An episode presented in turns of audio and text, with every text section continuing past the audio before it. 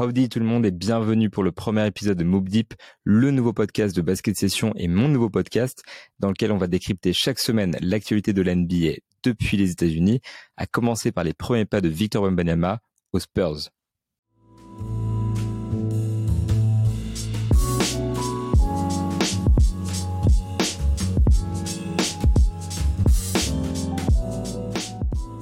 Samedi et Victor Wembanyama vient juste de terminer sa pré-saison contre les Warriors avec une nouvelle belle performance.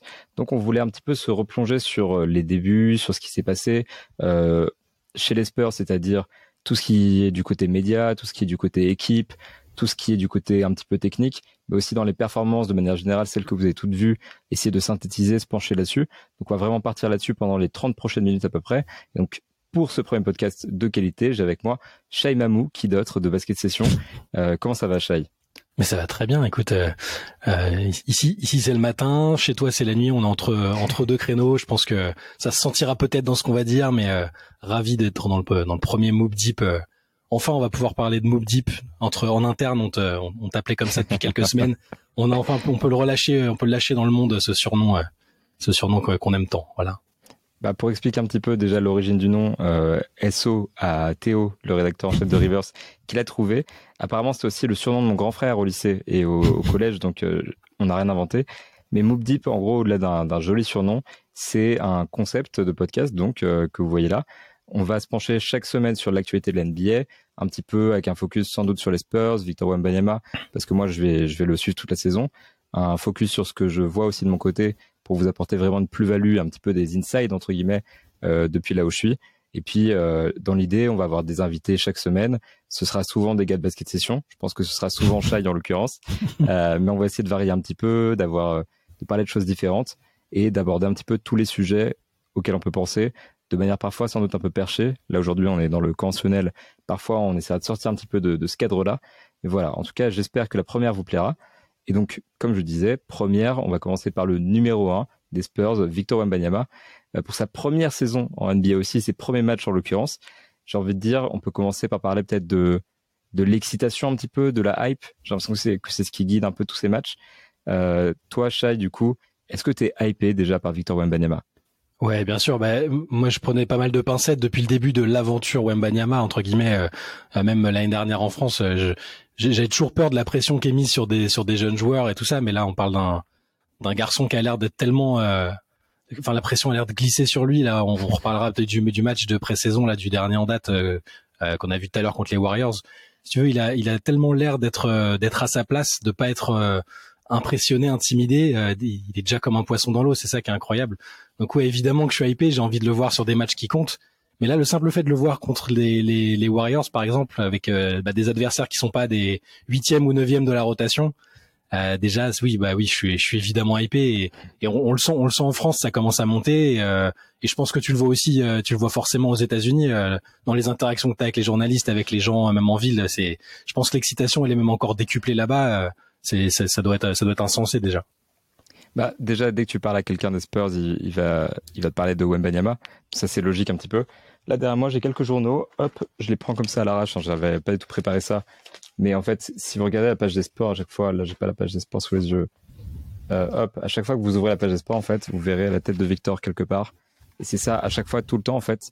Parce que euh, les journalistes qui sont sur place me disent que leur patron les, les en fait, pour parler de Wembanyama. On a aussi l'exemple, par exemple, d'Andrew Lopez qui bossait à New Orleans pour ESPN, qui avait, qui avait commencé quasiment sur le phénomène Zion Williamson. Mm. Et maintenant, ESPN a décidé que c'était plus intéressant de le bouger à San Antonio pour suivre Victor Wembanyama. Donc c'est ce genre de phénomène qui éclipse les autres finalement. Ça va être dans l'excitation dans la ville. Bah déjà, il y a une différence quand Wembanyama joue ou joue pas dans le remplissage de la salle. Euh, L'autre jour, pour le premier match contre les Rockets, c'est vrai que c'était un petit peu... Euh, moi, je dirais que la salle, elle était remplie à moitié à peu près. Il y avait mhm. beaucoup de trous, etc. Match suivant, il joue quasi complet, directement, et c'est ça à chaque fois. Mine de rien, pour un match d'entraînement, il y avait 14 000 personnes sachant que quand on en a parlé au gars des Spurs, il nous disait les années précédentes, en fait, on laissait juste ces gens venir comme ça, ils se pointaient devant la salle, premier arrivé, premier servi, etc. Et en fait, euh, la salle était jamais remplie. Il parlait mmh. d'à peu près 6 000, 7 000 personnes l'année précédente, 14 000 personnes, avec en plus un système de billetterie qui a fait sold out. Donc tout le monde n'est pas venu d'ailleurs, c'est pas très cool, mais enfin, c'est pour dire l'ampleur du phénomène. C'est incroyable, quoi Bah, tu de toute façon, et à l'extérieur, on va le voir. Je pense que bah, les touristes français qui vont euh, qui, qui, qui, vont aller peut-être à New York, à Los Angeles, euh, comme c'est souvent le cas, euh, qui vont essayer d'avoir des places s'il y a les Spurs qui jouent, et puis même les gens en général de la ville, hein, qui vous, enfin les gens vont se ruer sur les billets. Je pense que ça va grimper. Tout le monde va vouloir voir Victor. Enfin, c'est ça me paraît ça me paraît inévitable. Tu vois juste les réactions sur les réseaux, et, et, puis bon, on l'a déjà dit plein de fois, mais c'est pas qu'un phénomène franco-français. Tu, là, tu vois la réaction des gens après le match contre les Warriors sur une, une mi-temps de, de highlights mais c'est c'est c'est insensé. Tu sais, c'est que des réactions de sidération en plus sur des sur des highlights, mais ils sont mais qu'est-ce que je viens de voir? Je, je, comprends pas ce que je viens de voir là. C'est c'est le phénomène qui va avoir lieu partout et puis sur la billetterie. Je pense que bah tu vas le constater, tu nous en parleras peut-être dans l'année, mais à chaque fois ça va être ça risque d'être une dinguerie. Des salles qui sont très souvent pas pleines ou qui sont pleines que quand il y a des vraiment des superstars qui viennent en ville. Euh, je pense à bah Détroit, ça avait du mal à se remplir par exemple, des salles comme ça bah là, euh, s'il y a les Spurs qui viennent sur une affiche qui, qui, qui sera anecdotique euh, sur le papier, ça va être ça va être plein à craquer. Ah, je demande à voir parce que là où j'étais très déçu, c'est Oklahoma City, où euh, bon, c'était un, un, mardi soir, un soir de un match de pré-saison, etc. Le tout premier match de Victor Wembanyama en pré-saison. Et en l'occurrence, la salle était vraiment pas très remplie. Il devait y avoir mmh. deux tiers de sièges vides. Après, les gens d'Oklahoma City apparemment étaient juste pas déter parce que euh, ils sont pas non plus voir, euh, venus voir Chet Holmgren qui joue aussi son premier match de pré-saison avec le Thunder. Ouais. j'étais un peu déçu, mais on peut mettre ça sur le compte de la pré-saison, de l'horaire, etc. J'attends de voir comment ce sera en saison régulière, mais je pense que tu as raison et que en fait, il va booster euh, la comment dire le, remplissage des salles partout aux États-Unis. Et déjà, on voit à quel point c'est un phénomène global aux États-Unis par la manière dont la NBA le met en avant. En fait, la plupart des postes de la NBA qui parlent des Spurs déjà, c'est Victor Wembanyama. Quelqu'un fait des stats que j'ai oublié, mais c'est quelque chose de l'ordre de 85 à 90%. Et en plus de ça, franchement, c'est euh, beaucoup, beaucoup, beaucoup plus que l'année précédente. Ce qui est normal parce que premier choix de la draft, énorme phénomène, etc. Mais la hype, effectivement, elle n'est pas française, elle est mondiale. Et elle est très, très, très bien établie aux États-Unis. Ouais. Donc, le deuxième euh, point, un petit peu, parce qu'on parle tout le temps de la hype, Victor Wembanyama, etc. Mais l'essentiel n'est pas forcément là, j'ai envie de dire c'est les performances. Et pour le coup, sur les performances, il était assez, euh, assez rassurant. Donc, euh, comme je disais, on enregistre donc euh, pour moi dans la nuit de vendredi à samedi. Il vient juste de, de, jouer contre les Warriors. Et donc les stats déjà sur ce match-là, c'est 19 points en 21 minutes, à 8 sur 19 au tir et 2 sur 7 à 3 points, 4 bons, 5 comptes surtout. Et sur les matchs précédents, en fait, à chaque fois, c'était voilà 20 points en 19 minutes pour le premier, 23 points en 23 minutes pour le deuxième, 15 points en 21 minutes pour le troisième. En fait, à chaque fois, un impact dans le jeu qui a été phénoménal. Et à chaque fois, euh, bah, des highlights qui ont fait se, se péter le crâne, comme je disais en off, à la communauté basket. Je sais même pas je sais même pas quoi dire, tu vois. Je te laisse juste la parole parce que c'est incroyable. Non, mais là, l'impression visuelle, elle est insensée parce que on a, on a déjà eu des joueurs qui faisaient des choses euh, visuellement improbables, tu sais, euh, des contres de l'espace, des, des, des enfin tout ça, des, des highlights classiques, mais il y a un facteur efficacité là chez Victor qui est, tu sais, euh, cette semaine il y a eu le, petit pont qui met Reggie Bullock. C'est pas juste un truc gratuit et même après il en a parlé. C'est un truc, c'est dans le flot de l'action et derrière il se passe quelque chose. Il le fait pour quelque chose, pas pour euh, humilier un mec ou euh, il se passe quelque chose derrière. La passe toujours dans ce même match où il évite la sortie, il la, il la passe dans le dos en aveugle pour Devin Vassell. Enfin, dire c'est la passe parfaite parce qu'il trouve le partenaire qui est isolé. Et là, contre le ce match contre les Warriors, enfin en l'espace de, de 10 secondes, il se passe un nombre de choses incroyables. Parce que euh, vous allez le voir, peut-être si vous n'avez pas encore vu les, les highlights, il y a ce qui met sur ton, ton cher Andrew Wiggins. J'imagine que t'étais un peu t'étais un peu déchiré entre l'un de tes joueurs préférés et, et, Victor, qui est voilà forcément un de tes nouveaux joueurs préférés aussi. Il, il le tient, il le tient en un contre un, donc euh, il, il, sort au large, il le tient en un contre un. Donc et Wiggins, c'est quand même pas euh, c'est pas un peintre hein, sur la provocation pour et puis pour driver au cercle. Il, il part pas du tout dans les feintes. Et une fois que Wiggins parvient près du cercle, il lui lâche un contre monumental, vraiment bah, parfait. Et c'est pas un compte de volleyball, il la met pas dans les tribunes. Hein. Il, il, récupère la balle, il part en contre et il prend un trois points. Euh, il, il, le met avec un calme olympien. Enfin, c'est que des, c'est des séquences comme ça où, où il y a, où il allie le spectacle et l'efficacité euh, qui, qui font que c'est un joueur spécial. Il y a eu des joueurs spectaculaires, il y a eu des joueurs qui sont dans l'efficacité et la sobriété. Ce qu'on voit pour l'instant, c'est qu'il est capable d'allier les deux, et ça, ça fait un cocktail, euh, ça fait un cocktail détonnant.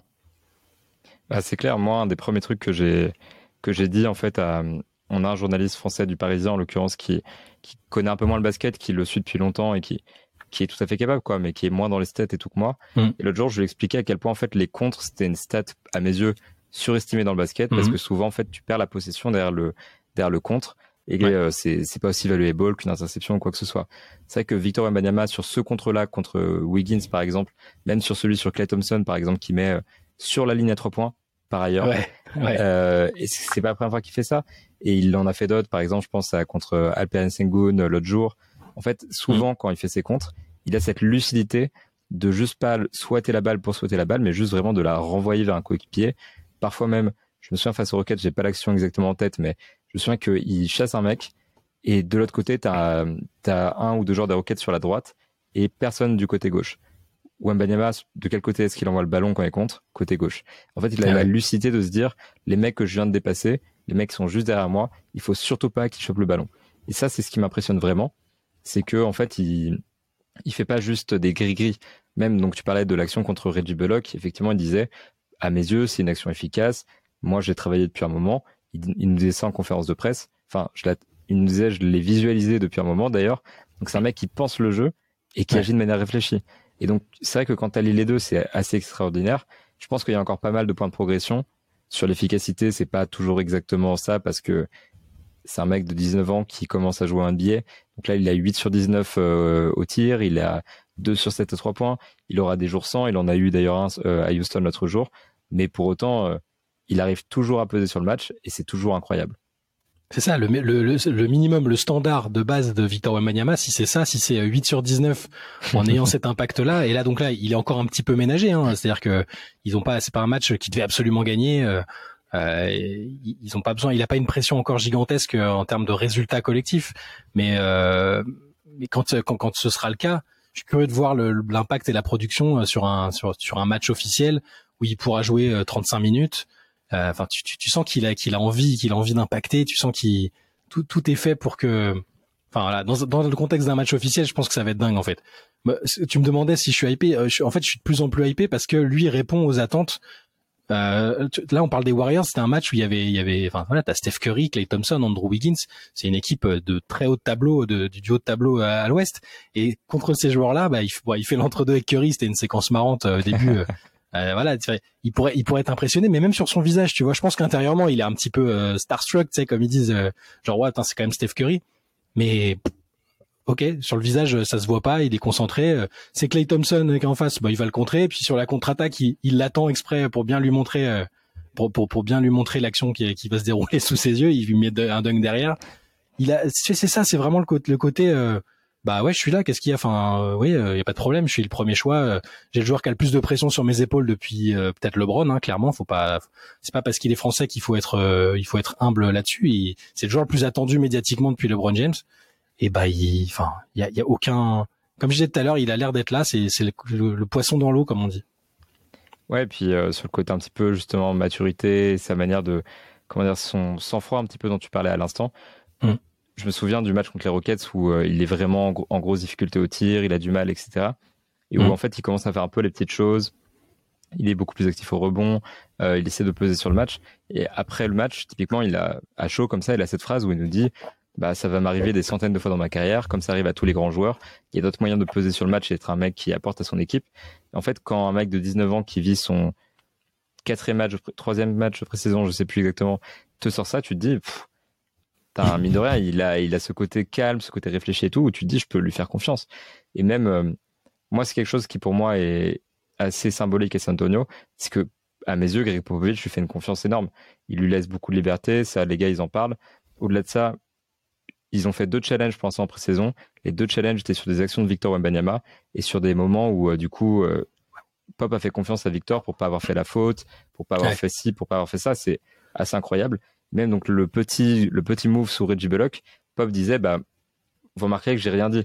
Et il nous dit, parce que Manu Ginobili, qui a beaucoup fait ça, m'a appris ça, mais on sait aussi que c'est parce qu'il a confiance en le fait que Victor ne fait pas ça juste pour euh, s'amuser, entre guillemets, ou euh, pour se montrer. Il fait ça parce qu'il sait que c'est le move efficace.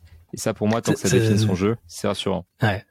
C'est ça qui est drôle, c'est-à-dire qu'on se rappelle de l'époque de Ginobili, Ginobili il a pris des soufflantes même en match, hein, où il le sortait après un après un move euh, un move raté en général, et parfois même réussi. Hein, tu vois qu'il se faisait pourrir derrière.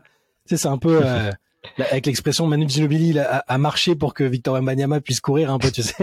c'est et, et, et, et, je pense que c'est enfin il peut il peut remercier Ginobili parce qu'il a essuyé des plâtres Pop a, alors je sais pas si c'est adouci ou si juste il a, il, a gagné en sagesse de ce point de vue-là, mais mais tu, tu, tu vois qu'il est il est pas il est pas excédé quand il le voit faire tenter quelque chose. Euh, parce que pour l'instant c'est aussi toujours efficace et c'est bien dans le rythme dans le dans le flow du, du jeu. C'est pas juste c'est c'est pas gratuit. C'est c'est ça qui est incroyable c'est qu'il y, a toujours euh, de toute façon il, il est comme ça. C'est-à-dire qu'il s'est toujours défini comme quelqu'un de créatif euh, qui aime qui, aime plein de choses en dehors du basket et, surtout qui a des idées sur le basket. C'est ça qui est intéressant.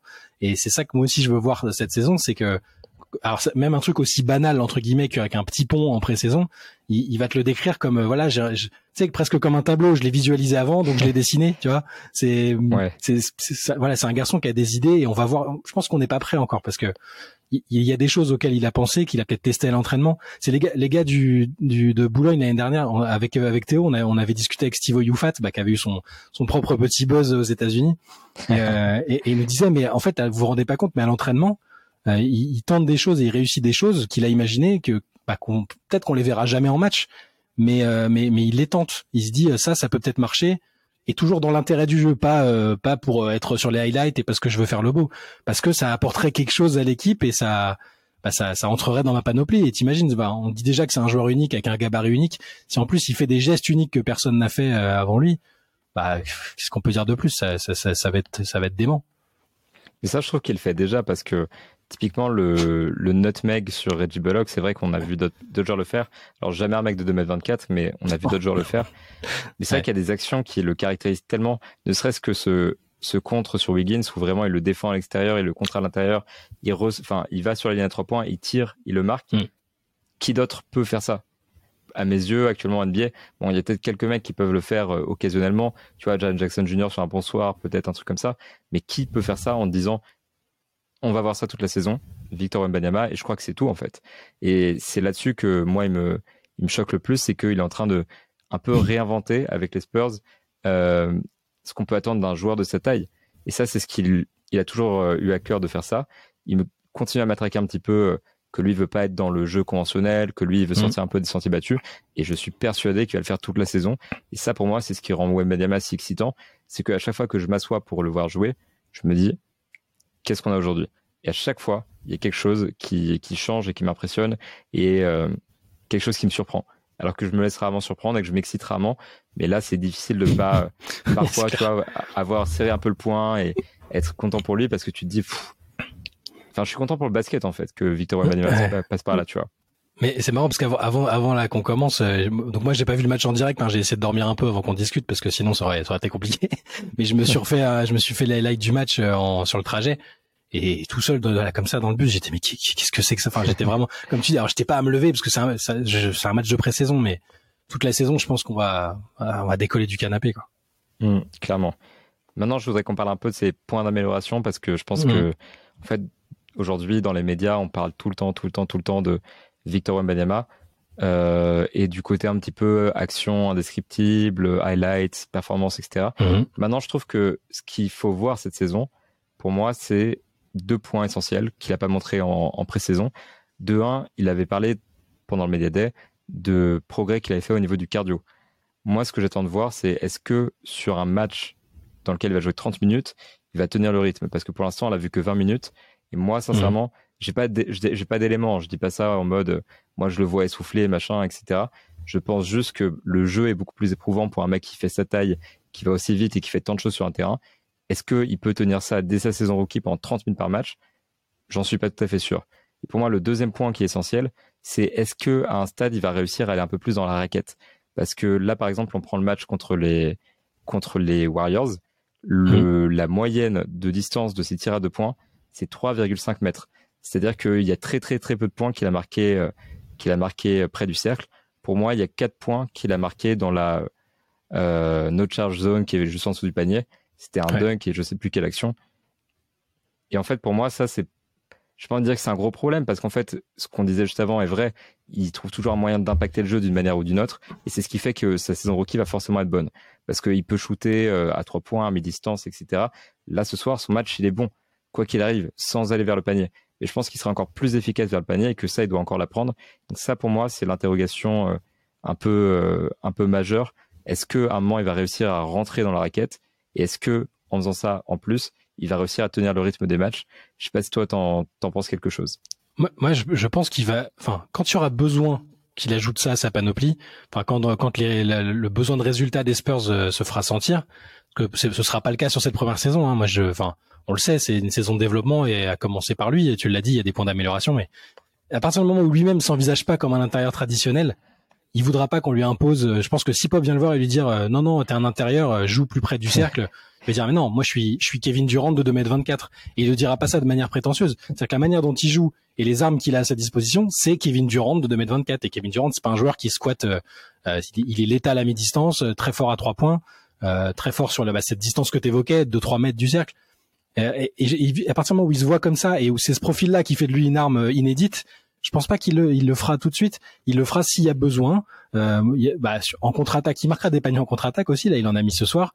Euh, donc ça, ce sera dans sa panoplie, mais ce sera, je pense que ce sera jamais euh, quelque chose de prédominant. Et je vois, il y a des gens, enfin c'est vrai, il y a des gens sur les réseaux euh, notamment qui disent non, mais euh, il est, il est grand, mais il s'en sert pas, ça va poser problème et tout. Moi, je pense pas que ça posera problème.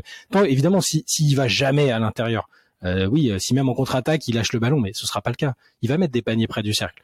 Euh, mais il va, il va aussi travailler et faire des erreurs sur de la mi-distance, sur du shoot extérieur, parce que le jour où il sera, où il aura l'arsenal complet, où il aura un pourcentage à ne serait-ce que 35% à 3 points, je trouve que c'est fou déjà. S'il fait, s'il est entre 35 et 40% à 3 points, tu te rends compte du bazar.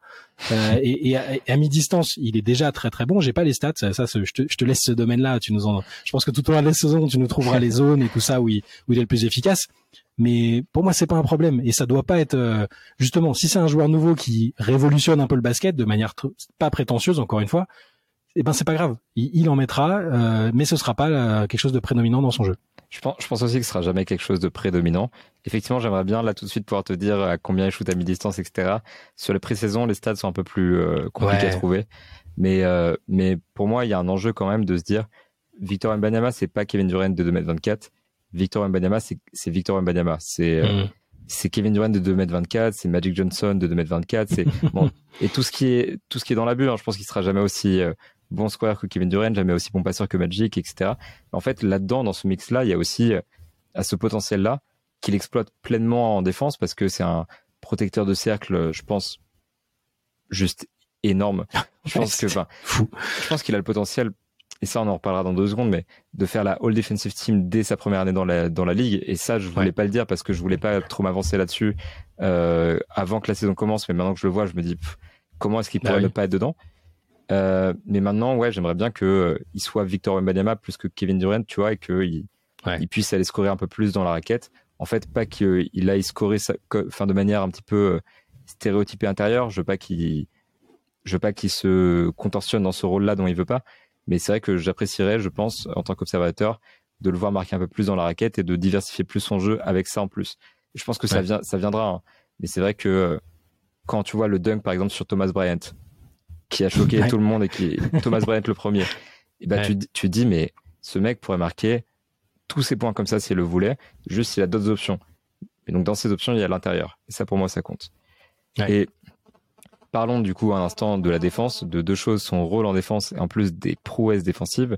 Là, on a parlé des contres, on a parlé un peu de la défense sur Andrew Wiggins, etc., du côté spectacle, mais du côté efficacité, je trouve que s'il y a un endroit dans lequel il est vraiment efficace, c'est là quoi. Il est vraiment immense dans ce domaine, littéralement et même de manière métaphorique. Il est genre vraiment phénoménal. Ah ouais, non, mais totalement, mais c'est pour ça que je disais qu'il y, en aura, je veux dire. Et euh, encore une fois, je pense qu'il c'est un. Donc lui, il voudra, il voudra gagner des matchs cette année. Hein. Il va pas. Ah ben non. Il, va tout faire. Et voilà, on est d'accord. Hein. C'est pas même si globalement dans le projet, il y aura pas de pression sur le nombre de victoires. Lui, il va essayer de gagner des matchs. Et si gagner des matchs, ça implique euh, bah, de devoir euh, plus scorer à l'intérieur, de devoir bah, postériser des mecs comme il l'a fait là avec Thomas Bryan qui on, croirait dans un épisode de The Office qui regarde la caméra comme ça, tu vois. euh, bah, il, il, il, le fera. Donc, mais t'as as raison. C'est il, il est lui-même conscient des axes de progression. Et il a l'intérêt d'être dans une, une structure comme les Spurs c'est qu'il y, y a, des mecs autour, euh, enfin dans le staff, qui, qui, vont qui vont l'aider à, à, travailler les points en question, qui vont lui dire euh, sur tes tendances de jeu, regarde là dans cette zone-là, t'es qu'à 30%. Enfin, il y aura des Benjamin Moubèche euh, qui vont lui, cibler ses zones préférentielles, qui vont lui dire regarde là là, et lui-même va les étudier. C'est un geek, c'est un geek du basket, on le voit. Donc ouais, il y a des points d'amélioration, mais c'est ce qui est fou, c'est que c'est que de la pré-saison et les points d'amélioration ils sont ils, sont déjà bon ils sont déjà ciblés mais ils sont pas c'est pas un truc insensé. On lui dit pas ah il va falloir qu'il s'invente une mécanique de shoot parce que c'est horrible ou qu'il soit moins ou qu'il soit moins laxiste en défense genre ça il y a déjà enfin les bases elles sont tellement solides. Et tu parlais de la all defensive team. Bah ouais en fait. C'est bah un, un, rookie mais regarde Evan Mobley il l'a été dans quoi en tant que sophomore. Et, et, je trouve que sur, durant la saison, il était même dans la discussion. Euh, bah, j'ai plus le classement en tête, mais il est quoi? Il fait podium du, du, du, meilleur défenseur ou quatrième Enfin, il je est pas loin. Je pense qu'il est podium. Je pense qu'il est podium. Voilà, et, et il a, et il a été excellent défensivement. non, il, et, pas, il est pas podium parce que podium, ça doit être Yanis, Brook Lopez et euh, James Jackson Jr. Ouais, voilà. Donc il est quatrième, mais moi je l'ai souvent, euh, on l'a souvent vu dans les discussions, et il est en all, all defense first team quand même. Donc euh, pourquoi pas, pourquoi Wembanyama serait pas en directement en, first team? Enfin, ce serait, ça me paraît pas illogique. Après, pour le titre de meilleur défenseur de l'année tout court, ça va dépendre du temps de jeu. T'as raison, la question du cardio, elle est intéressante parce que il a répété les matchs avec euh, avec les Mets. J'ai pas son temps de jeu moyen, mais ça, c'était un, c'est aussi une autre forme de basket. Hein, faut pas se, faut pas se mentir. Mais avec le rythme et l'intensité des, la répétition des matchs NBA, c'est une question euh, qui, est, qui, est, intéressante à surveiller.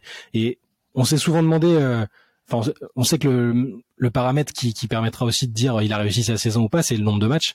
Et, et, là, le cardio entre en jeu, la capacité à éviter les blessures, tout ça, c'est t'as raison, c'est un axe qu'il faut qu'il faut regarder. Et je pense que d'ailleurs, quand on parle de All Defensive Team et de, de Deepoy, la question du nombre de matchs, évidemment, elle se pose aussi parce que il y a les nouveaux ah minimums de 65 matchs qui affectent pas mhm. le Rookie of the Year, mais qui affectent quand même ces trophées-là. Euh, donc je pense que il y aura cet enjeu. Et c'est vrai que, alors, euh, on a posé la question à Victor qui nous a dit, euh, voilà, évidemment, enfin, en même temps, qu'est-ce qu'il peut nous répondre d'autre que moi, si je peux jouer tous les matchs d'une saison, je jouerai tous les matchs d'une saison. Moi, si, je, si ma santé n'est pas à risque, je veux jouer les matchs. Mine il était vraiment catégorique, il en a parlé longtemps. Euh, mais d'un autre côté, donc Maxime Aubin de l'équipe avait sorti l'information sur laquelle il serait reposé tous les, euh, je crois que c'était 6 ou 7 matchs. En tout cas, il, 6 ou 7 matchs, ouais. Il viserait un total de 70 à peu près. Moi, c'est ce qui me semble à peu près réaliste. Et c'est la manière mm. dont les Spurs gèrent leurs joueurs, en fait. C'est quasiment eux qui ont inventé le, le load management.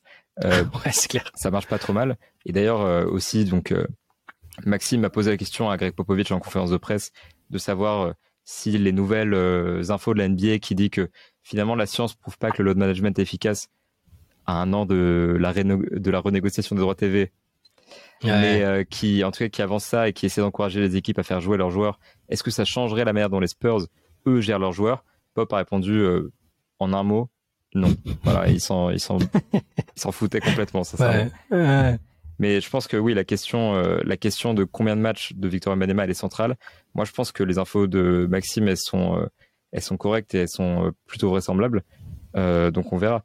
Boulogne-le-Valois, c'était 32 minutes. à voir combien il pourra faire avec les, les Spurs. J'espère que ce sera la même chose.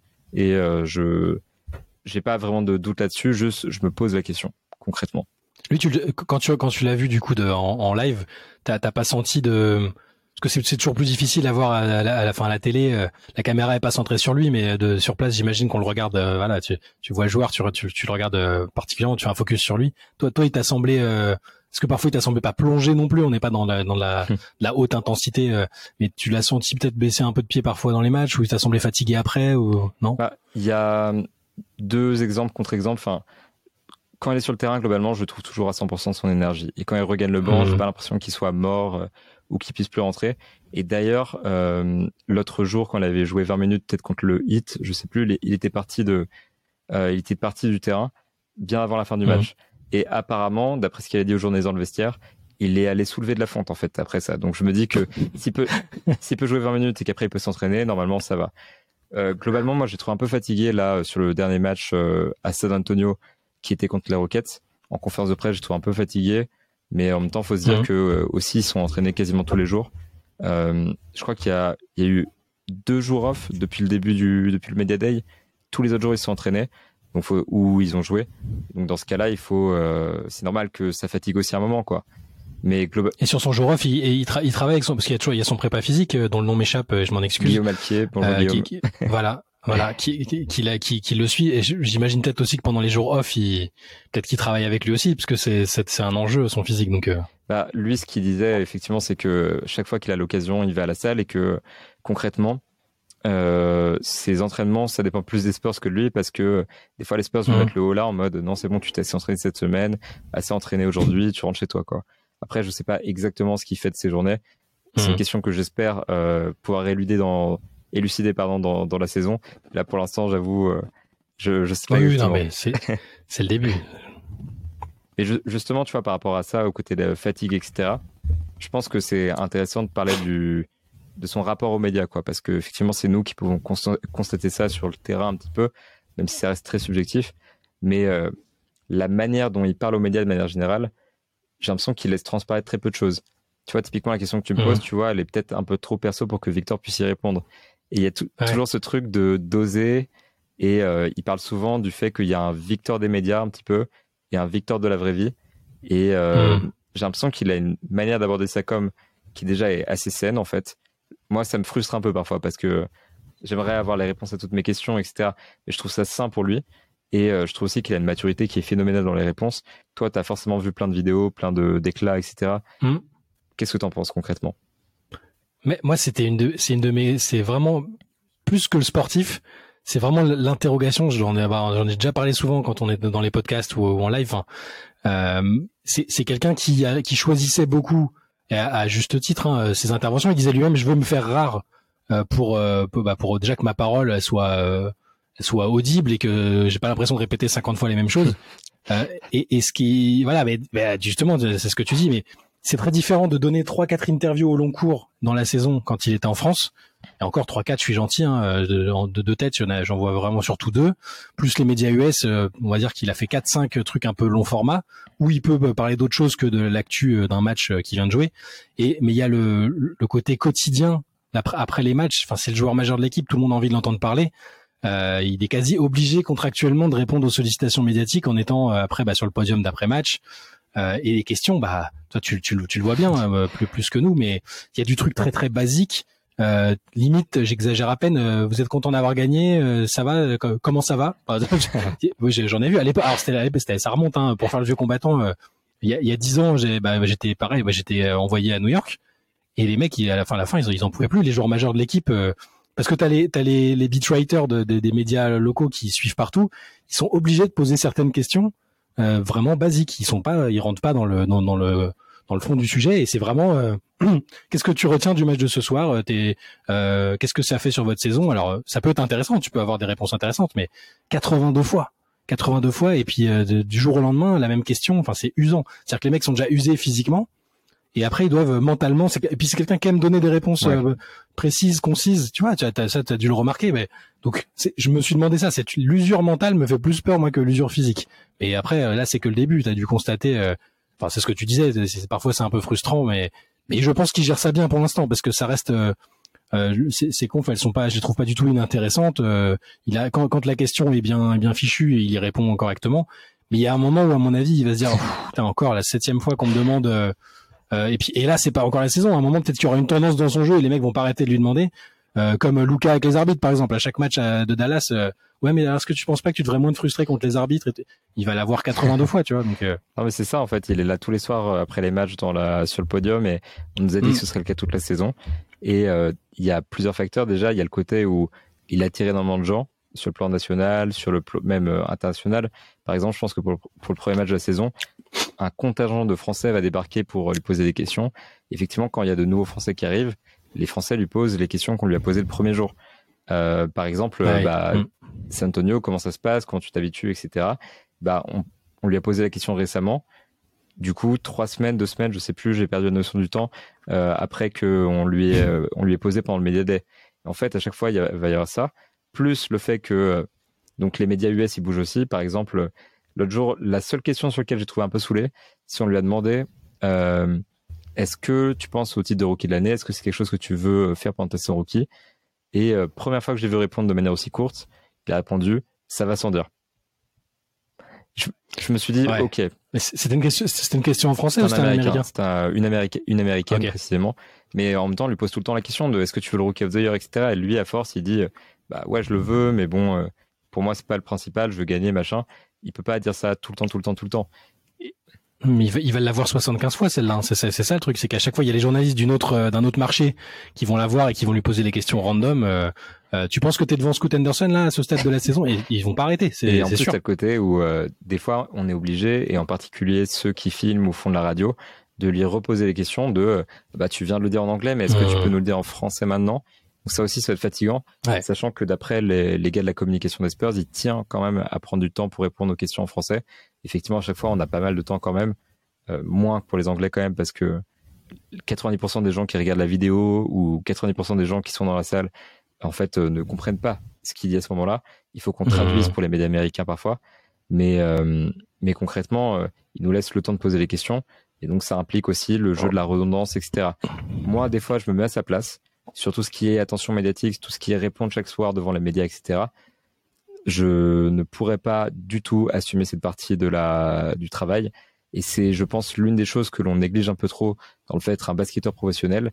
Et ce à quoi Victor euh, est brillant, parce que vraiment, en fait, il y a ce côté où il donne les bonnes réponses, il donne des réponses qui sont intéressantes, qui professionnellement nous permettre de faire des articles et des podcasts intéressants avec derrière. Et ça, chaque soir, même quand on lui pose des mêmes questions en boucle, même quand on lui pose des questions débiles, même quand on lui pose des questions ouvertes, à chaque fois, il nous donne une bonne réponse. Et ça, c'est impressionnant. Et je pense que ça en dit long sur son mental pour, euh, pour la saison et sur sa maturité, en fait. Donc moi, je suis. Euh, voilà, moi, c'est ça que j'attends de voir parce que c'est alors c'est ça. De toute façon, depuis que depuis qu'il est sur la scène médiatique, c'est sa maturité et le côté intéressant des réponses qu'il fournit qui, qui, font, qui font aussi son, son charme et l'intérêt. Mais voilà, 80, 82 matchs, euh, les voyages dans les pattes, peut-être des questions difficiles à un moment aussi parce que là là pour l'instant ça va bien mais imagine un moment s'il a un creux mm. ou si j'en sais rien je lui souhaite pas mais une polémique sur tel ou tel truc euh, sportif extra sportif par exemple euh, il va ça, ah bah typiquement voilà s'il se propasse un truc comme ça alors je pense que ça ils vont faire gaffe maintenant mais un truc extra sportif sur lequel il a pas envie de parler ou euh, voilà ou s'il est dans une période difficile euh, même en dehors des terrains tu sais personnellement voilà il, il, découvre les enfin c'est comme toi hein, il, découvre les États-Unis peut-être des moments où il se dira putain je serais bien je serais bien mieux à, Paris euh, que, que, que là voilà. Après je pense qu'il est bien entouré on le sait qu'il est bien entouré il y a, pas de souci là-dessus mais il faut il faut penser à ça. parents à San Antonio pour pour l'encadrer pour information donc euh, je pense que ça l'aide un peu. D'accord, ouais, ça, ça c'est intéressant. Ouais, ouais, non, mais c'est, il avait dit pareil pendant le Media Day et je pense qu'il y aura tout, il aura mm. toujours du soutien et tout. Donc je pense qu'il est pas trop mal. Et San Antonio, c'est moins rude, je pense, que New York. Mais effectivement, euh, personnellement parlant, mm. le fait de découvrir une saison où tu fais 82 matchs, etc. Euh, personnellement, moi, je, je suis un peu perdu. Victor l'est sans doute euh, un peu moins, il est un peu plus entouré, il est mieux préparé mentalement, il est aussi plus fort, etc. Mais euh, faut, ouais, à un moment, ça aura un impact, effectivement. Et je pense qu'on verra déjà les, les questions-réponses euh, du coup qu'il aura pour le premier match de saison régulière. Je sais pas combien on sera, mais il y aura probablement tout le monde qui sera réuni là. Donc 25 octobre contre les Mavericks. Pour information, Luka Doncic est encore incertain. Ouais. Euh, donc voilà, c'est vraiment le le moment où on va commencer à pouvoir se dire ça passe aux choses sérieuses. Qu'est-ce que ça donne en saison régulière Comment il répond à tous ces médias qui débarquent euh, Et ça, on y répondra donc dans le prochain épisode de Move Deep qui sortira donc dans la foulée le, le enfin samedi prochain et on débriefera donc les premiers pas de Victor Wembanyama dans un match officiel. Un peu euh, tout ce dont on vient de parler, on essaiera de, de suivre là-dessus. Avec qui, je ne sais pas encore. Euh, à quelle heure, je ne sais pas non plus. Dans un meilleur fond, très certainement. Mais voilà, en tout cas, on se donne rendez-vous la semaine prochaine. N'hésitez pas à nous dire en commentaire ce que vous avez aimé, ce que vous avez moins aimé, si vous voulez qu'on aborde certains sujets en particulier. Si vous posez des questions aussi, moi j'y répondrai, il n'y a pas de problème. Euh, en tout cas, allez-y, donnez-vous à fond, lâchez-vous sur mes cheveux, il a pas de problème. Et on se revoit dans une semaine, les gars, euh, pour un prochain épisode de Move Deep into Texas. Salut. Salut.